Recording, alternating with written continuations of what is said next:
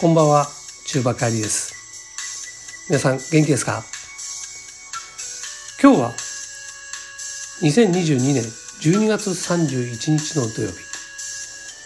今日で2022年も終わりです。皆さんいかがお過ごしですか？大掃除終わりましたでしょうか？やり残したことありませんか？やり残したことと言いますとですね僕はですね以前この放送でも、えー、お話ししたと思うんですが今年の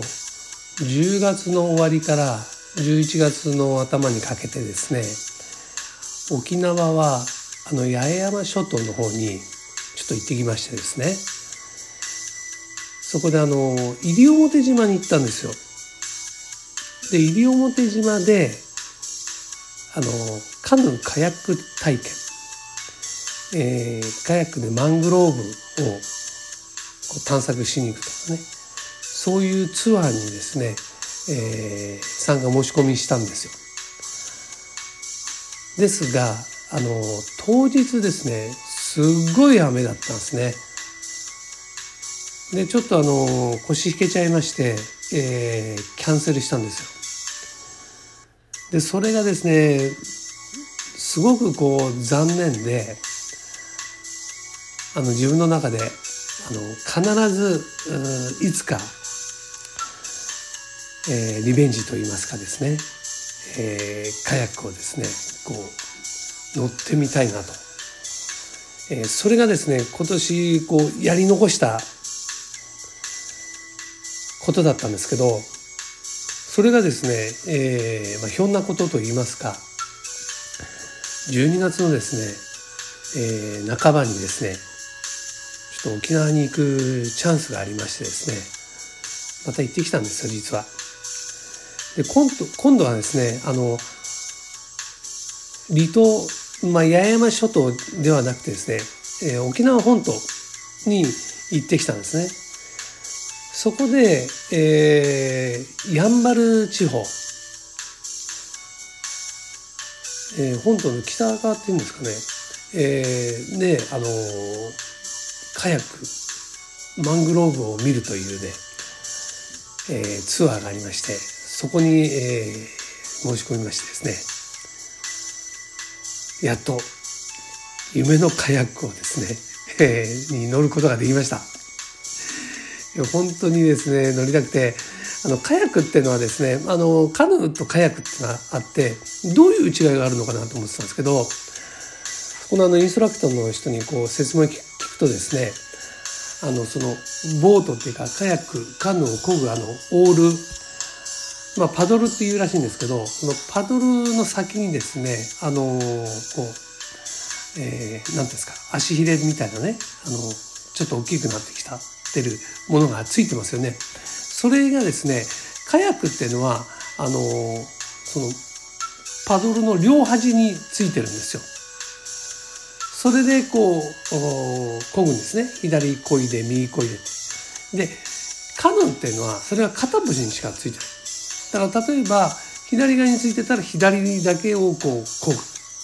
ていう片っぽだけ漕ぐっていうそういう形のものをまあざっくり言うとカヌーで両方にパドルの両方にこう貝がついてるものをカヤックっていうらしいんですよ。で今回ですねカヤックの2人乗りに乗ってえーまあ、かみさんが前に乗って僕が後ろに乗るという形でですねあの体験したんですけどあの川川あの海からちょっと上がってきた川からこうマングローブのの中にこう入っていくんですけど要するに川がこうあの水域がある程度こう上がんないとあの出発できないんですよね。だからあのいつもこうこう出発できる時間があの違ってるんです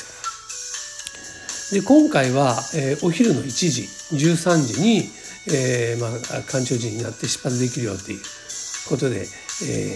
スタートなんですけどあの今回あの沖縄に行った時に3泊4日で行ったんですよ。で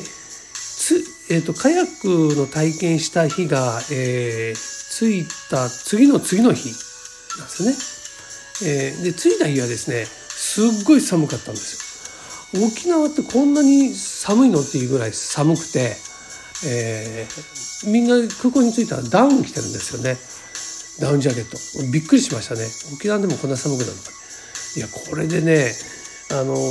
まあ、川とかね海に近いところにあのボートってかね乗るこれは寒いだろうなってで最初あのも申し込んだ時に「あの格好ってどんな格好していけばいいですか?」って言ったら「あの寒いですからねちょっとあったかい格好してきた方がいいですよ」って言われたんですよ。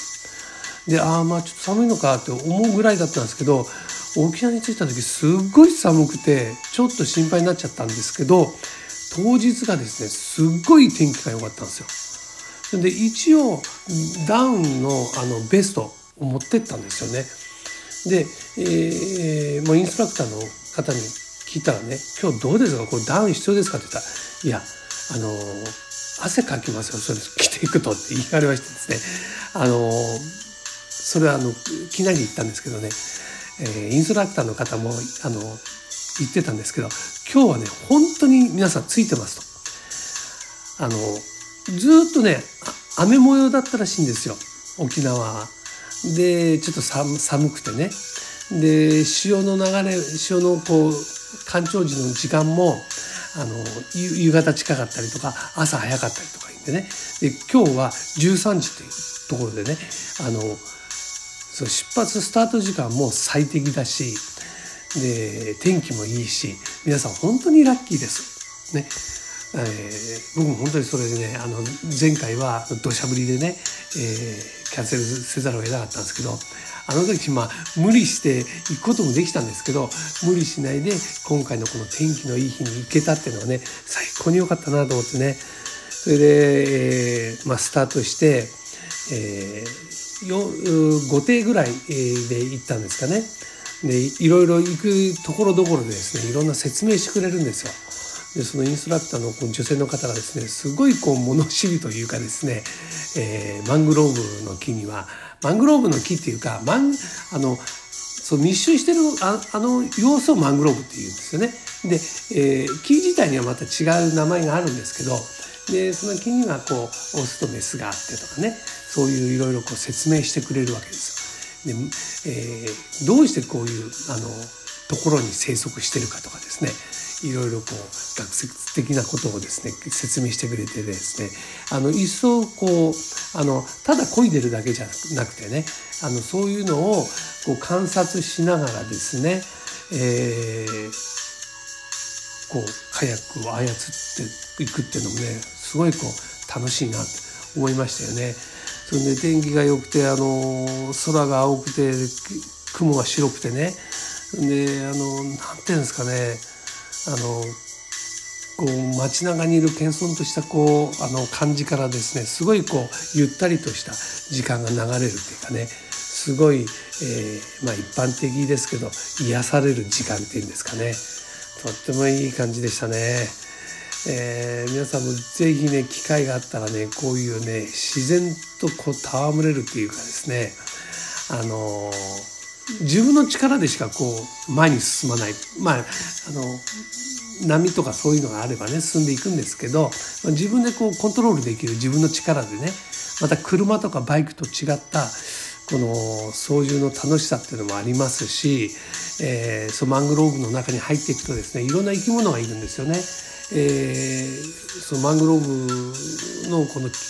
木木の、えー、を食べるこうカニとかですね、えー、それをまああの